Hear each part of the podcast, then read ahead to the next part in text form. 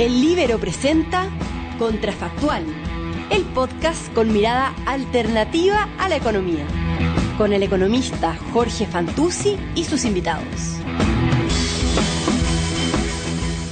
Hola, ¿cómo están? Esto es Contrafactual, el podcast que, hacemos para darle una mirada alternativa a la economía.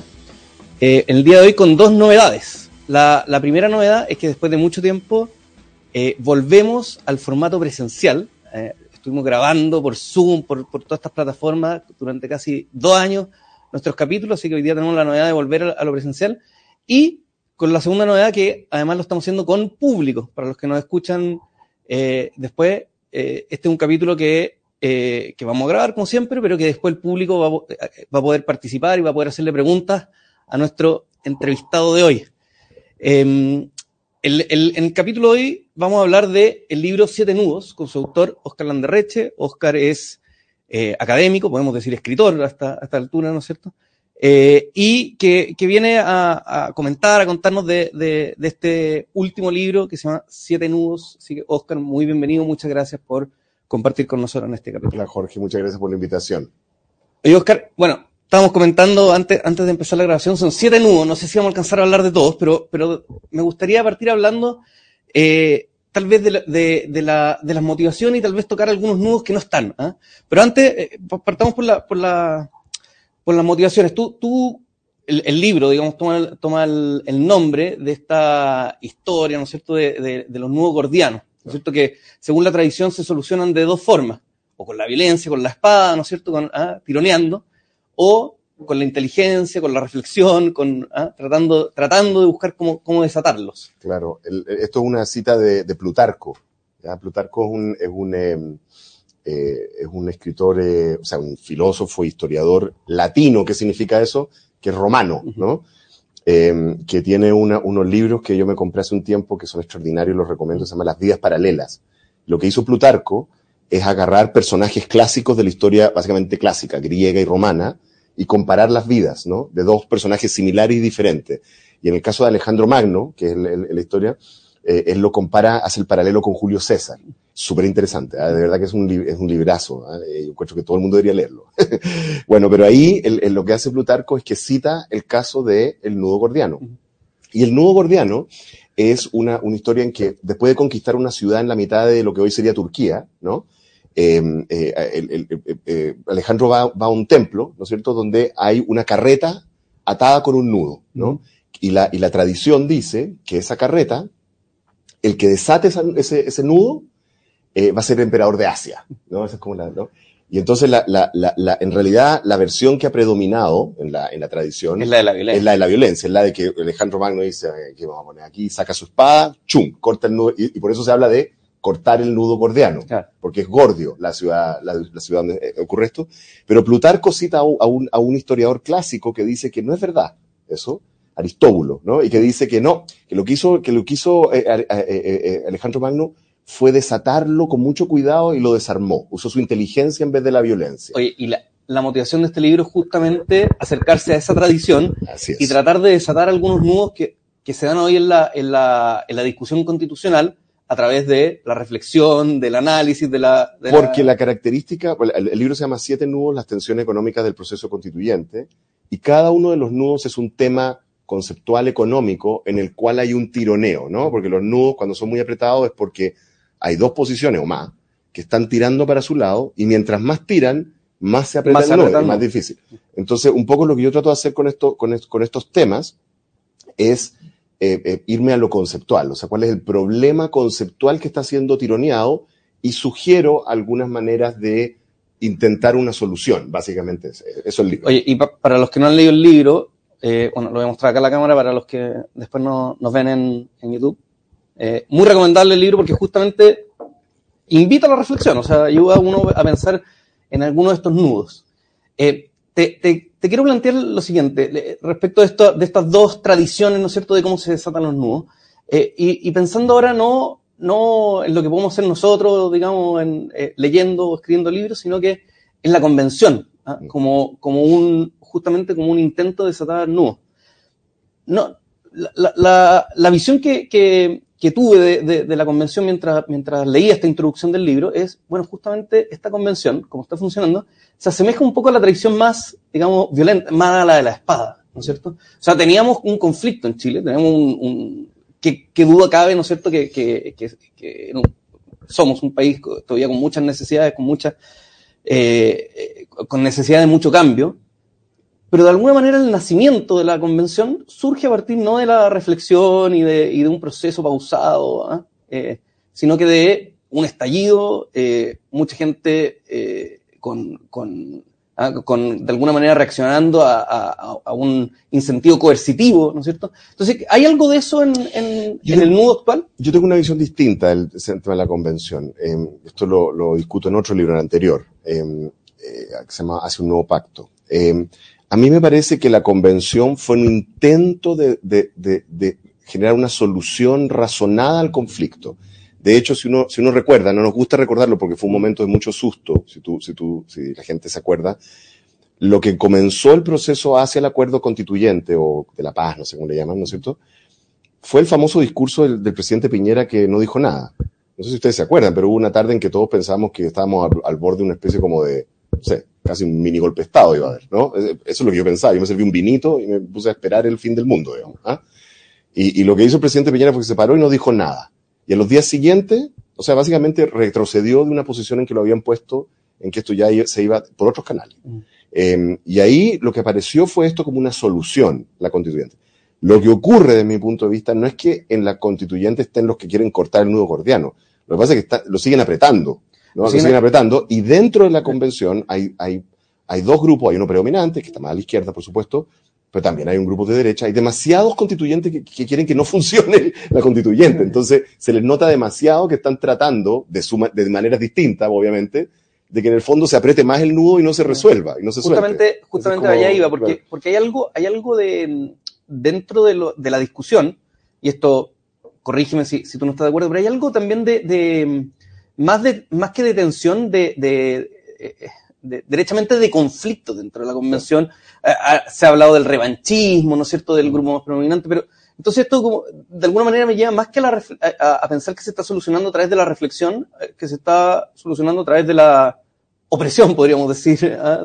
Claro, lo que pasa es que yo creo que se está, se está tensionando más, no se está resolviendo, uh -huh. se está simplemente eh, radicalizando el problema. El mismo problema se está volviendo más problemático, más duro el nudo. Y lo, y, lo, que ocurre, la pregunta que uno tiene es si va a haber una masa crítica dentro de la convención, tanto de la, los sectores que hay también bastantes sectores que quieren que esto resulte, tanto en la izquierda como en la derecha. Más dialogante. ¿no? Claro, eh, si ese grupo logran primero coordinarse un poquito más, porque hasta el momento no, no lo están logrando hacer, eh, eh, están siendo más bien como, por así, comparsas de los otros, por así decirlo, ¿no? Y si es que empieza, tam también ha habido un cierto proceso de descuelgue de gente que partió la, la, la convención en posiciones muy, muy extremas y que, y, que, y que ha estado como tratando de decir, bueno, ya, en fin, ¿no? Tratemos de esto. También ha habido un cierto proceso que yo creo que no ha sido completado, en el cual mucha gente en la izquierda, en la izquierda, digamos, extra concertación, frente amplista por ahí, se está dando cuenta, digamos, de que el éxito del gobierno del presidente actual está muy atado al éxito de esta convención, ¿no es cierto? Y por tanto, si tienen un fracaso fuerte acá, en el fondo están poniendo en duda ese proyecto político, entonces ya está bien, yo quiero tal cosa, o lo, bueno, pero en este momento hay como que ordenarse un poco. No sé si les va a alcanzar el tiempo para ese ordenamiento, para serte súper sincero, no veo tan, no veo la suficiente, eh, por así decirlo, energía puesta en resolver el problema. Veo que todavía es muy poca y gente. Tiempo. Y el tiempo que yo creo que ese fue como una, una especie como de píldora de, de cianuro que se le dio a, a esta, a, no sé si, quién lo hizo, digamos, ¿ah? pero la persona que tuvo la peregrina idea, ¿no? De que uno podía escribir una constitución desde blanco para un país, desde de hoja en blanco, en nueve meses, que es porque, ¿ah? ese era el original, ¿no? Con una, una, extensión de tres meses, si es que lo necesitaran, ¿no? Bueno, también, también la convención se dedicó a discutir cosas que no... Por me acuerdo, la, lo primero que hizo la convención fue discutir si había que mandar una carta ¿no? al Congreso pidiendo el por perdonazo supuesto, al. Por supuesto. Además de eso. La revuelta, pero aunque, no, aunque hubieran estado trabajando desde el día uno, mi, mi posición es que tú no alcanzas en no estos tiempos. Entonces, entonces, eso es lo que me preocupa la convención, que no se volvió un, un, un, un mecanismo para resolver, uh -huh. sino para apretar el problema. Y creo que vamos a tener que, o bien, o bien van a ocurrir una de dos cosas aquí. O bien, tres cosas. Una, o bien se le extiende el plazo con algún mecanismo para que esto como que se suelte un poquito y logremos llegar a buen puerto, y hay una dinámica de lograr mayores consensos, o bien, ¿no es cierto?, esta, esta, esta, esta constitución se aprueba con una mayoría mínima que lo, básicamente lo que anuncia es la siguiente reforma constitucional en dos años, tres años, años más cuando se vuelta la torta, o bien se rechaza, en cuyo caso creo que vamos a estar en un lío político gigantesco. Entonces, creo que sería mejor extenderle el tiempo a la convención, darle Darle un- algo ahí de, de- de pensar en un, en, otra, en un plan B a cambio de extender el tiempo. Ahí Bueno, es parte de la cualquiera de esas soluciones, sí. pero, pero me parece que estamos en una situación que no, es- no es buena, digamos, y que no, no, no ha servido a la constituyente hasta el momento. Bueno, ya para- hay fecha para el plebiscito de salida, todo esto, pero bueno. Ah, O sea, va a ser difícil extender. Pero bueno, Claro. oye, quiero, quiero ir a, lo- a los nudos. Eh, los nudos son, pa- para los que no han leído todavía el libro, son siete nudos que son económicos, ¿no es cierto? Son súper literal, literal económicos. Pero hay un nudo que, que, que te quiero plantear que, que tal vez no está en el libro, es un octavo, podríamos decir, que es el más político, que es el que tiene que ver con las reglas del juego, por ejemplo, las reglas del juego electorales. Ah, Hay una vieja tradición en economía que, no sé, pues, eh, eh, malos resultados económicos pueden llevar a cambios en las reglas del juego, y esos cambios en las reglas del juego llevan a otros resultados económicos, y esos resultados, y es como el, el huevo o la gallina, ¿no es cierto? Eh, endógeno, diríamos, la, la, la regla electoral, las reglas políticas respecto de los resultados económicos. Eh, no sé, no sé si tiene alguna opinión, bueno, si estás de acuerdo, ¿no es cierto?, en que ese podría ser un octavo nudo, y, y qué opinas de, digamos, de lo que se está discutiendo en la convención respecto de este, de esta salida política o de esta, de este diseño político para, para el futuro. No, yo, o sea, sin duda que es muy relevante. Lo que pasa es que esta, este libro es parte de una colección de libros breves en que nos repartimos los temas, ¿no? A mí me tocaron los económicos, ponte tú, el, el, el ex fiscal Gajardo hizo la parte eh, de justicia, el, el, el, arquitecto este Aravena hizo la parte de ciudad, hay como una serie de, ¿me entiendes? Como que la idea es hacer también libros breves, que fue difícil, ¿ah? Eh, y, y accesibles en lenguaje. No, sí, porque No, uno siempre- Oye, esto se lee, se lee para los que, para los que no leen, se lee en dos, tres días para Claro, que, por- por- porque, porque además, porque que se además animen. Pero, pero para que ustedes sepan, el- cuando uno hace un libro muy, muy breve, es más pega, es, mu- es muy difícil. Entonces, bueno, eh, hubo que escoger cosas que dejar y no. No, yo estoy de acuerdo con lo que tú, tú dices, eso es una eh, vieja tradición eh, que en economía la conocemos, co- es una subdisciplina que se llama elección pública, ¿no? Debemos al premio Nobel Buchanan, ¿no es cierto?, de Universidad de Chicago y su famoso libro, ¿no? La, la, ¿cómo es? La matemática del consentimiento, algo por el estilo. La idea de, de, de, de, Buchanan y sus seguidores en, en la teoría de elección pública es que obviamente en, eh, todos sabemos que hay cosas que no caben dentro del mercado porque por características de bienes públicos, en fin, no se pueden manejar con el mercado y por lo tanto al final del día tenemos que tener procesos de decisión pública sobre cuánto proveer de una cosa u otra o de qué manera proveerlo. Y lo que estudian esto, est- est- esta tradición es eh, cómo diferentes tipos de reglas de votación pueden conducir a un resultado que se parezca más a las preferencias sociales o menos. ¿no? Entonces ahí ent- entonces uno dice, bueno, es mejor, no sé, un sistema parlamentario con mayoritario, minoritario con segunda vuelta. Em, eh, así que eh, esa es una tradición. No, no creo que este, esta manera de pensar el problema realmente esté presente hoy en día en, la discusión. Em, yo creo que es importante. Em, y yo tengo serias dificultades con las propuestas que están saliendo de la, convención en esto. Em, sí es importante que la gente que, está viendo sepa algo desde dónde estoy hablando. Eh, eh, yo. Yo soy una persona que creo que tienen que hacerse reformas importantes a la Constitución.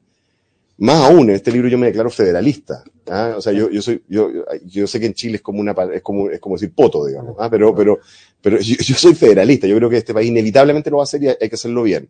Así que creo una, una, una descentralización muy radical, eh, muy parecido a lo que hay en Estados Unidos, digamos. Pero creo que la manera en que se está haciendo, eh, a mí me parece que es caótica. Pero, pero hay muchas otras cosas, eh, porque eso es un macro tema, si- sin duda, pero, por ejemplo, eh, el, el fin del binominal, que, que de alguna manera nos puede haber traído a esto, ¿ah, ¿no es cierto? Porque, porque el Congreso, en el minuto que se termina el binominal, eh, deja de ser un, un Congreso que, que tiene que tender a los acuerdos y, y efectivamente se, se separa, ¿no es cierto? Se polariza en, en algunos sentidos. Eh, eh, en, la, en, en la convención se permitió la lista de independientes, cosa que entiendo que no va a quedar, digamos, para el sistema electoral después. Eh, la cantidad de distritos, bueno, si vamos a tener una segunda cámara o no. Eh, esos son, digamos, temas que son como de... de Cruciales. son cruciales, Mm. no solo para el- la convivencia política, sino que además en, en términos de resultados económicos del Bueno, eso sí lo discuto en una parte de este libro. De hecho, menciono el fin del binominal. El binominal, como todos sabemos, tenía hartos problemas de representatividad, ¿no es cierto? entonces había buenas razones para reformarlo, pero tenía una gracia, ¿no? La gracia era que forzaba, un poco mentirosamente, digamos las cosas como son, forzaba, eh, eh, digamos, la consolidación de posiciones políticas y por lo tanto forzaba un poquito las mayorías, ¿no? Y eso es importante entenderlo porque todos los sistemas políticos del mundo tienen reglas para tratar de balancear esto de representatividad con generar los incentivos para que se, se dé gobernabilidad. Claro. Entonces, por ejemplo, en los sistemas parlamentarios europeos, ah, siempre hay un rey o algo así, ¿no es cierto? Que tiene como, la, la misión del rey o la reina es como que cuando hay un parlamento que no tiene una mayoría clara, como darle ciertas reglas y tiempos para que armen una mayoría. De hecho, acaba de pasar en Alemania. Eh, se demoraron como un mes en armar la coalición para, para un nuevo gobierno, porque no había nadie con Bueno, y en mayoría. España hace un par de años fue. En Bélgica tuvieron no sé cuánto tiempo. Bueno, pero, pero el punto es que nadie está diciendo que esas, soluciones sean perfectas. El punto es que los, esos sistemas constitucionales entienden que tienen que generar representatividad, pero también generar reglas para que esa representatividad tenga los incentivos para generar mayorías, ¿no? Eh, y, eso se puede hacer de distintas maneras. Y a mí me parece que esa discusión claramente no la tuvimos cuando eliminamos el binominal. O sea, dijimos ya, eliminemos el binominal y con eso nos hacemos cargo de la representatividad. Fantástico.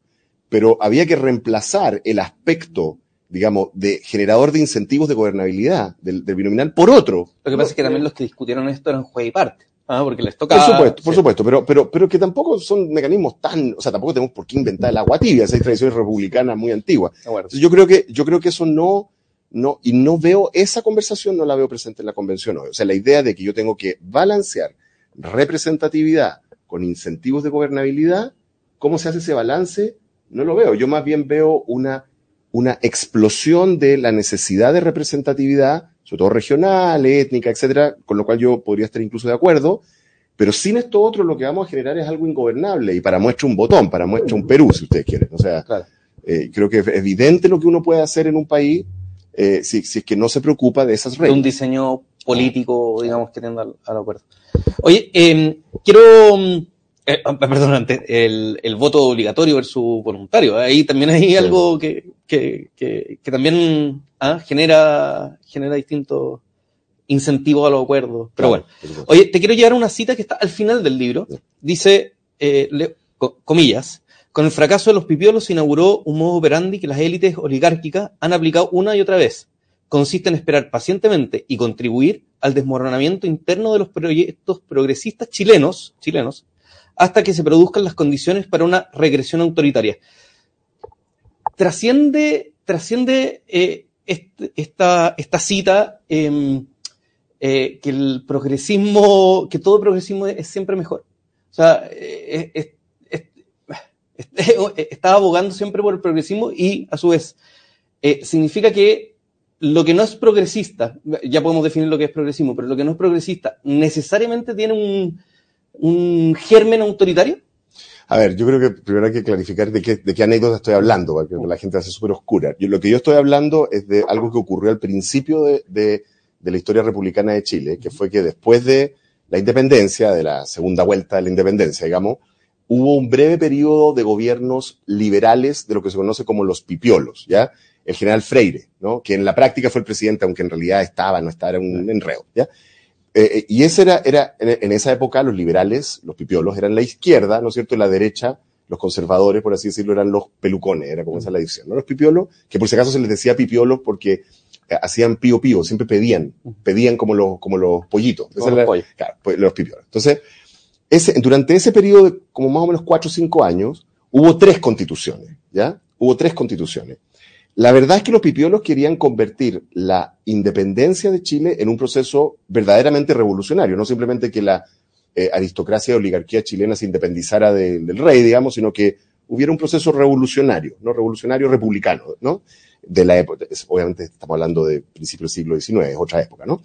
Em, y hubo tres constituciones una muy famosa que todo el mundo se va a acordar del colegio, que es la, que la, que la constitución moralista, ¿ya? Que duró seis meses. Y después la derogó el mismo gallo que la había escrito, porque se dio cuenta que no Que funcionaba. no funcionaba. Ya. Después tuvo la constitución, la constitución federalista, que en realidad no es una constitución, es una reforma que nunca fue Que es la que formalmente. todo el mundo cita para decir que Claro. el federalismo en Chile no funciona. Claro, que, fue- que no fue una constitución, y fue, pero eh, cu- cuando yo les digo mal hecho, es de otro nivel de mal hecho, es de que no estaban definidos qué Estado tenía qué territorio. A ese, a ese nivel fue una anarquía. Y lo que yo digo es simplemente que eh, en la narrativa histórica de la izquierda siempre está, la, en mi sector, siempre está la idea de que, de que ese, ese proyecto era un proyecto súper virtuoso y que fue traicionado por este miserable de Portales que tenía un ejército merc- mercenario, dio un golpe de Estado, una guerra e instauró la República Portaliana. Y algo de eso hay también, pero vamos a decir que la legitimidad política, probablemente, de ese proceso, tuvo que haber sido ayudada por la anarquía del periodo del Pipiolo. La gente tiene que haber estado hasta acá, tres constituciones en cinco años, no se entiende nada, nada funciona. Todos sabemos cómo, cómo ocurre eso.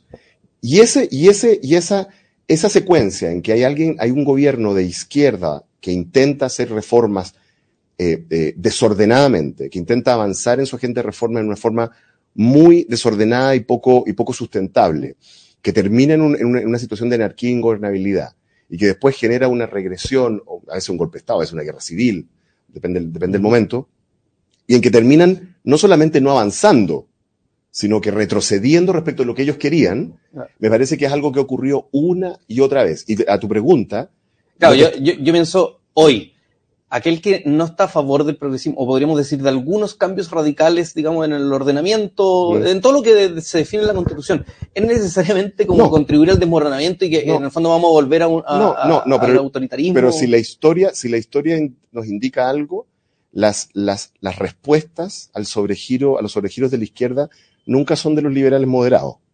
Pero bueno, claro, Siempre, siempre viene una respuesta así más parecida a Hungría, a Turquía, ¿cierto? Y, y, y- el problema con, esa, con esas soluciones, de la, la que si me permiten estuvimos al borde en la segunda vuelta, ¿no? El, el- el problema con esas soluciones es que no es que lleguen esos, esos proyectos como más de derecha clásica, si tú quieres, ¿no? Con ciertos visos autoritarios. No es que llegan y, y dicen, ah, voy a corregir esta situación, hasta ahí no más llego. No, nunca ocurre eso. Entonces, eh, el- el- el- la característica de las personas y de los proyectos políticos que tienen ciertas vocaciones eh, autoritarias totalitarias en la izquierda y la derecha es que siempre que logran el- una posición de poder, la quieren extender. Ese es el problema. Eh, en el fondo, el, el- el Claro. problema, el problema que, que, que está implícito en lo que tú estás diciendo es la polarización, ¿no es cierto? Y vuelvo ahí entonces al octavo nudo, o sea, más que, más que tal vez querer eh, eh, desmoronar, ¿no es cierto?, la- las propuestas de una izquierda radical, podríamos decir, o, para no decir progresista, llamarlo radical, es tratar de plantear un sistema que nos lleve justamente a los acuerdos para no irnos de un extremo a otro. Es que yo creo que la, constitu- la, constitución no es el lugar para resolver, por ejemplo, los temas de modelo económico o de, o de, o de modelo de, protección social. Para, para mí, la constitución es el lugar en que se establecen las reglas del juego para que sea la política la que llega a, ese, a esas soluciones con probablemente alternancia, con idas y venidas, para allá, para acá, digamos, obviamente. Lo, lo que a mí me parece que hay como un, hay como un equívoco acá, ¿no? Es como la idea de que es en la convención constituyente donde se va a resolver, Todo. por ejemplo, eh, el tipo de sistema de pensiones que vamos a tener. Yo estoy en desacuerdo con eso. Yo no creo en eso. O el tipo de sistema tributario que vamos a tener. O la forma en que vamos a administrar las cárceles. Por Dios, apareció, hay una, hay una que, Sí. que a mí me parece que, que eso, eso es al revés. Me parece que es empeorar la situación de la constitución actual en que en el fondo le- restarle aún más Grado A- de libertad. grado de libertad y espacio, la- espacio a la política. Yo lo que creo que tiene que hacer esta, esta, esta, esta constitución es darle juego a la política, con gobernabilidad y representatividad balanceada, pero juego a la política. Mi problema, Jorge, no, no, yo, yo no, no, no, de ninguna manera, eh, yo no creo que, que, que, que todo el mundo que esté en contra de mi posición sea totalitario. Eso no lo estoy diciendo, jamás lo he dicho. Lo que, lo, que, lo que estoy diciendo es de que los procesos históricos nos enseñan de que las, las respuestas conservadoras, partiendo por Portales, Balmaceda, Allende, las respuestas conservadoras a procesos de reforma de izquierda, progresistas, radicales que se desmadran, nunca es moderada. Nunca es moderada. En el fondo se combate con, con extremos. Oye, te quiero llevar eh, eh, a, a lo- a los siete nudos, sí, pa- para, para contarle a todos, hay, hay, son, como les decía, siete temas que son derechamente económicos, podríamos decir, o, o- o que pueden tener una mirada económica, la subsidiariedad, la propiedad privada, la solidaridad, descentralización, autonomía de algunos entes como el Banco Central, eh, se me puede estar yendo alguno por aquí, eh, Pero- Iniciativa presupuestaria. la iniciativa y presupuestaria, la, que también es parte y la- de la y la reforma de la, del Estado, gestión pública. Y reforma del Estado, sobre todo empleo público, que yo creo que, que, que, es bien clave. Te quiero llevar a, a, la subsidiariedad. Tú dices, bueno, hay una mirada típica y yo creo que eh, compartimos en eso, eh, errada de que la subsidiariedad es entender que la o sea, que el Estado tiene que hacer lo mínimo posible. Eso es una mirada que yo creo que es bastante estrecha y no, no, no, es, no es la tradición. Eh, pero, pero lo que te quiero preguntar es, eh, la, hoy día la, la, la, subsidiariedad no está en ninguna parte, eso todo el mundo lo sabe, no, no está escrito, no está escrito, ¿no es cierto? Pero, pero sí está implícita en la forma en que, digamos, en la columna vertebral eh, de, de, de, todo lo que sí está escrito. Eh, y, y, y tú, tú, hablas de crucificar el concepto, porque básicamente la gente dice, oye, como, como, como, esta, como esta constitución es subsidiaria, entonces el Estado no puede hacer nada. ¿ah? Eh, y, y la pregunta que te quiero hacer yo es, eh, si realmente el Estado chileno con la constitución que sea, eh, estando explícito o implícito el concepto, si es verdad que no puede hacer nada. ¿Por, ¿por qué? O sea, si realmente tenemos una constitución subsidiaria. Hoy día tenemos seguridad social, tenemos subsidios, ¿no es cierto? Tenemos, tenemos, tenemos, eh, no sé, programas como el subsidio al empleo joven, la, el bono a la madre de trabajo, cosas que en una lógica absolutamente subsidiaria no tendríamos tenemos farmacias populares, ¿no es cierto?, impulsadas por el alcalde Jadwe. O sea, en una constitución radicalmente subsidiaria eso sería imposible. Entonces, ¿es realmente nuestra constitución, la actual, la vigente, subsidiaria? ¿Es necesario en realidad matar el concepto, sí o no? Lo que pasa es que yo creo que algo interesante ha ocurrido ahí. Eh, yo creo que en realidad tú tienes razón de que no es tan así. La experiencia mía en Codelco es así. Yo fundé una empresa pública, una nueva empresa pública que se llamaba Codelco Tech, que era la filial eh, tecnológica de Codelco. Lamentablemente el gobierno del presidente Piñera la cerró. Y ahí después te voy a contar una anécdota con, con, Codelco. Creo que, creo, una anécdota personal. Bueno, pero, el, pero, el, pero, el, pero, pero, pero, el, ¿cómo se llama? El, el, el, el, pero fue posible y nadie me objetó en ningún tribunal constitucional, ¿te fijas? O sea, de hecho yo pienso que uno podría pasársela fundando empresas públicas bajo la constitución actual a partir de las empresas que tenía, a partir de la Corfo. En realidad no hay ninguna, no hay ningún problema ahí.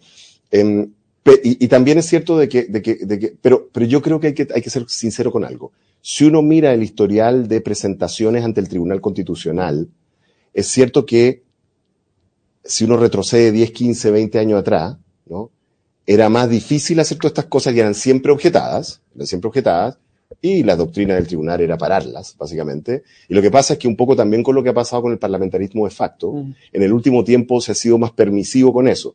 Porque como tú bien dices, en realidad la subsidiariedad no estaba, en realidad no estaba en la Constitución, estaba más bien en, eh, en el historial de decisiones de instituciones como la Corte Suprema, el Tribunal Constitucional, la Contraloría General de la República. En realidad ahí estaba el, cómo se colocaban límites a la acción del Estado más que en la Constitución misma.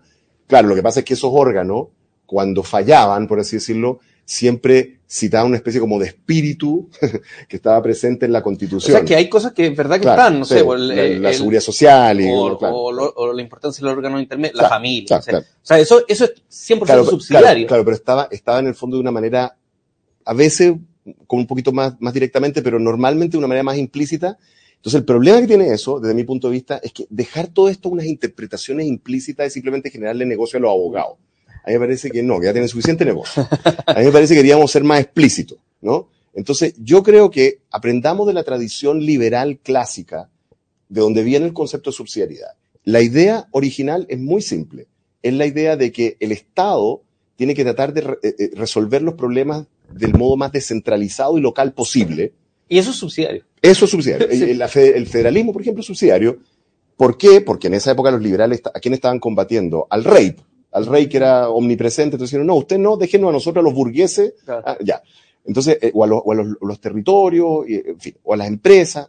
Entonces, a mí me parece que, ¿qué es lo que hay detrás de ese concepto? La idea es que, lo que discuto al principio del libro es, inevitablemente tú necesitas al Estado en una sociedad moderna por miles no, claro. razones. Eso hasta el más liberal claro, de los liberales. Tú necesitas al Estado para resolver muchos problemas, pero en el minuto que tú constituyes el Estado, si lo haces sin cuidado, generas la posibilidad de que eso sea abusado. Sin límites. Exacto. Entonces, lo que digo ahí es, para establecer poder, tienes que inmediatamente establecer reglas para limitarlo, para que sea sustentable, y por lo tanto a mí me parece que esa es la discusión. Entonces, por ejemplo, un caso, el caso de las empresas... Claro, lo que pasa es que eso, esa definición, eh, lleva inmediatamente al mundo más liberal, ¿no es cierto? Yo como liberal Claro, encantado claro. de que la constitución fuera una serie de, de, de límites al abuso del poder estatal, Claro, claro, pero, pero hay gente que, Pero es que que es mira, más estatista. Mira, la- la- la- por ejemplo, en el tema de las empresas públicas, yo sugiero una solución específica. Entonces, por ejemplo, tú dices, ya, entonces el Estado va a estar, de repente, se- se- a veces se- puede ser necesario establecer una, una empresa pública por distintas razones,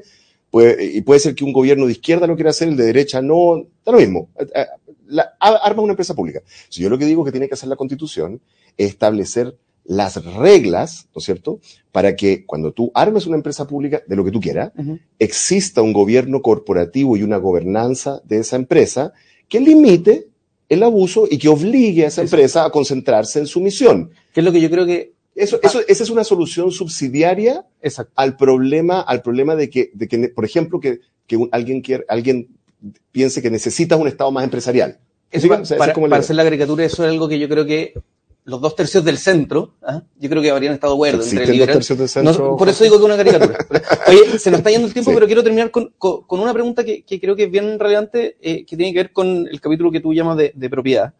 Eh, hace poco estuve conversando con, con Philippe Aguillon, el, el economista francés, ¿no es Sí. cierto? Entonces él decía, oye, yo tengo un problema con Piketty, porque Piketty piensa que todos los capitalistas eh, son como... Millonario. ¿Ah? Millonario. No, pero son, o, o todos los capitalistas millonarios son como Carlos Slim. Y yo creo que hay varios que son como Carlos Slim, pero también creo que hay varios como Steve Jobs. Hay algunos que crean riqueza, hay algunos que crean capital, que Ah. innovan, y hay otros que básicamente son capitalistas porque protegen sus rentas monopólicas, ¿no es cierto? Y tú, hay algo, hay algo de eso que discute en este, en este capítulo, y, y hablas básicamente de, de, de las rentas ricardianas, ¿no es cierto? De, Sí. de aquel que es capaz de proteger, de, de proteger su renta simplemente porque por alguna razón hace algo mejor, y hablas en particular de las concesiones, por ejemplo, las mineras. Sí. Y a mí me queda una duda, quiero, quiero ir cerrando con, con esta pregunta, porque ¿es realmente la minería eh, más parecida a los, a los capitalistas tipo Carlos Slim o a los Steve Jobs?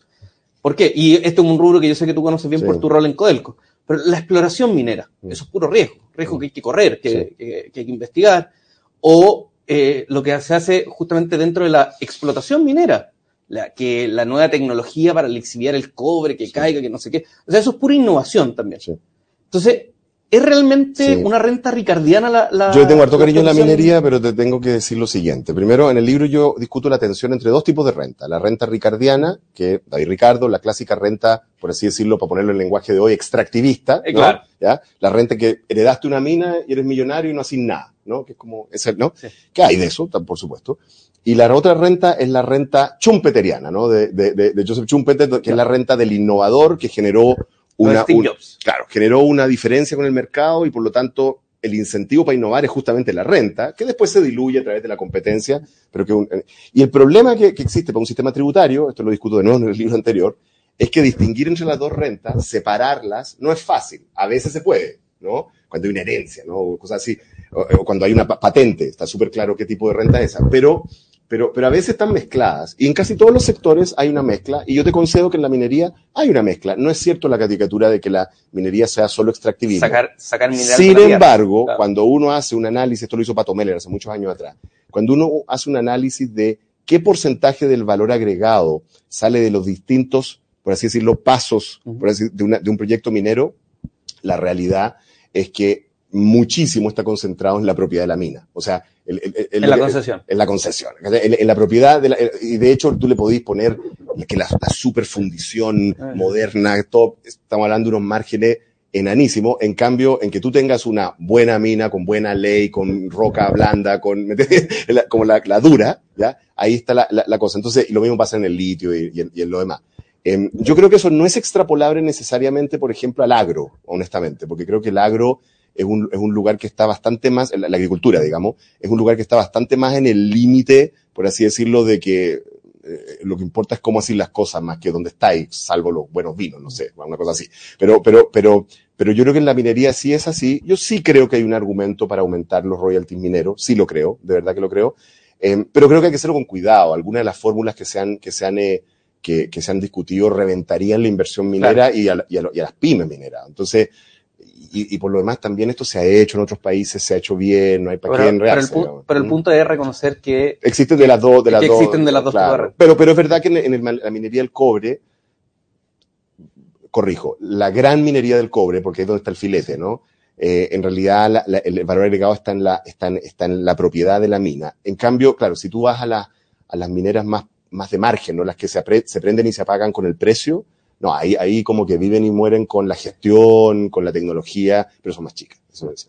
Oye, eh, podríamos seguir conversando harto rato, está, está muy entretenido, eh, pero, pero ya quiero ir cerrando y agradecerte, Oscar, por, por esta conversación. Invito a todos a que, a que lean el libro, que creo que, creo que es una reflexión interesante y, y que, y a ver si, si entre todos ayudamos un poco, aunque sea con, con, con la lectura, a ir desatando estos, estos nudo, nudos que, con que se- inteligencia en vez de con una espada. con- exacto. Sí. Exacto. Así que, Oscar, muchas gracias, Muchas gracias, por Jorge. participar en, en Contrafactual en este podcast que hacemos, como hacemos siempre, para darle una mirada alternativa a la, a la economía.